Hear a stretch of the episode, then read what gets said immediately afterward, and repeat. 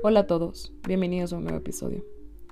En esta ocasión, aprovechando el 8M, me gustaría hablar acerca de dos conceptos muy sonados hoy en día y a su vez fusionarlos, tal como es el amor y la mujer. Y para esto quiero apoyarme en algunos fragmentos de uno de los poemas más sonados de Sor Juana Inés de la Cruz, en el cual, además de citarlo, me gustaría hacer una comparación con lo que vivimos actualmente las mujeres, y como aunque no parezca, sigue estando tan ligado y relacionado a nuestros días, que muchas veces ni siquiera nos damos cuenta. Sor Juana inicia su poema con la siguiente estrofa. Hombres necios que acusas a la mujer sin razón, sin ver que son la ocasión de lo mismo que culpas, si con ansia sin igual solicitas su desdén. ¿Por qué quieres que obren bien si las incitas al mal? Si desglosamos este fragmento, podemos observar cómo pareciera que el concepto de la mujer nace o surge a partir de la idea del hombre, y en satisfacer a este mismo. La frase de ¿por qué quieres que obren bien si las incitas al mal? Podríamos darle muchos significados que pueden construirse alrededor de esta pregunta. Sin embargo, por las épocas, me es imposible no relacionarla con lo que estamos viviendo actualmente. Por ejemplo, la marcha del 8 de marzo, donde miles de mujeres salen a las calles pidiendo justicia, pidiendo respeto, que no nos maten, salen a quemar, destruir paredes, muros, monumentos.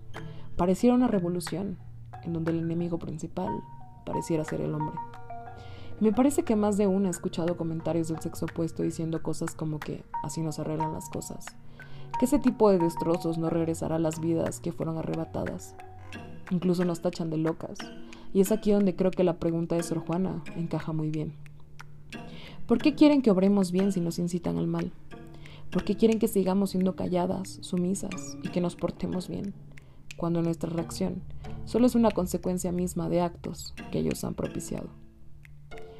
Otro de los fragmentos que me parecieron relevantes de este poema es, pues cómo ha de estar templada la que vuestro amor pretende, si la que es ingrata ofende y la que es fácil enfada.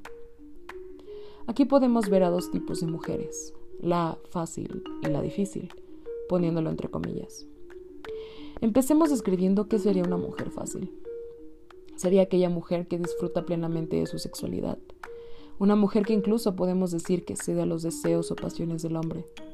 Y este tipo de mujeres son las que frecuentemente buscan para satisfacer estos deseos corpóreos, pero que al final no son elegidas para contraer matrimonio o formar una familia. Y me gustaría hacer énfasis en elegidas. ¿Por qué el hombre debe escogernos? ¿Por qué nuestro papel ha sido pasivo? Que solo debemos sentarnos y esperar que un hombre vea nuestras características, para que él mismo sea quien decida si valemos la pena o no, y a partir de ello incluso formar nosotras mismas nuestro propio autoconcepto. ¿Por qué la mujer fácil puede elegir entre lo que le gusta y lo que no, entre lo que quiere y no quiere? Y pareciera que tener este tipo de voluntad al poder decidir los asusta tanto, que pareciera no ser lo suficientemente buena para compartir una vida con ella. Por otro lado tenemos a la mujer difícil, este tipo de mujer inalcanzable, que de lograr conquistarla pareciera que el hombre gana un trofeo, el cual es como si lo hiciera mucho más hombre. ¿Cuántas veces nos ha pasado que después de rechazar a un hombre suelen insultarnos, tacharnos de locas o hacer algún tipo de comentario menospreciativo? Como tratando de ocultar que les pegó en el ego que no fueran correspondidos, y como hacernos ver que nosotras estamos mal por no acceder a ello. Es aquí donde estas dos vertientes o estas dos opciones de mujeres parecieran no estar a gusto con ellas. Y no porque se les quiera dar gusto al hombre, pero retomando lo anterior, ellos mismos fueron quienes crearon este concepto, concepto con el cual no están de acuerdo.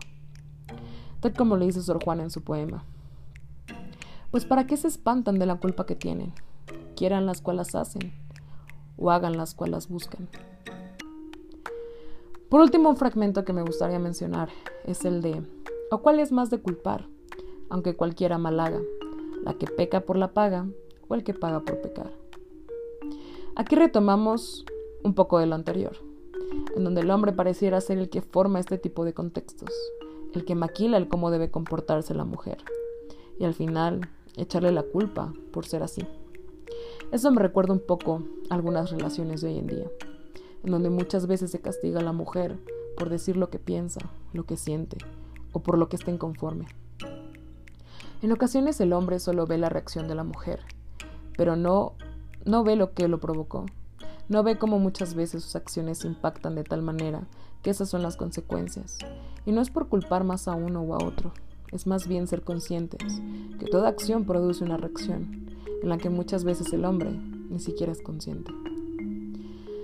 Otra perspectiva con la que podríamos analizar este fragmento es que Sor Juana pareciera referirse específicamente más a la prostitución, en donde la mujer recibe una especie de paga a cambio de tener relaciones.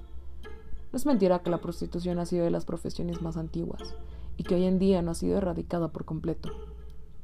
En una de mis clases, al tocar este tema, nuestra profesora comenta algo que se me hizo muy importante, y es el cómo al tener que pagar por estar con una mujer, es como si automáticamente la mujer se convirtiera en mercancía, pues está dentro del mercado, de manera que durante muchos años ha sido normalizado el objetualizarla y verla como una cosa que solo sirve para dar placer.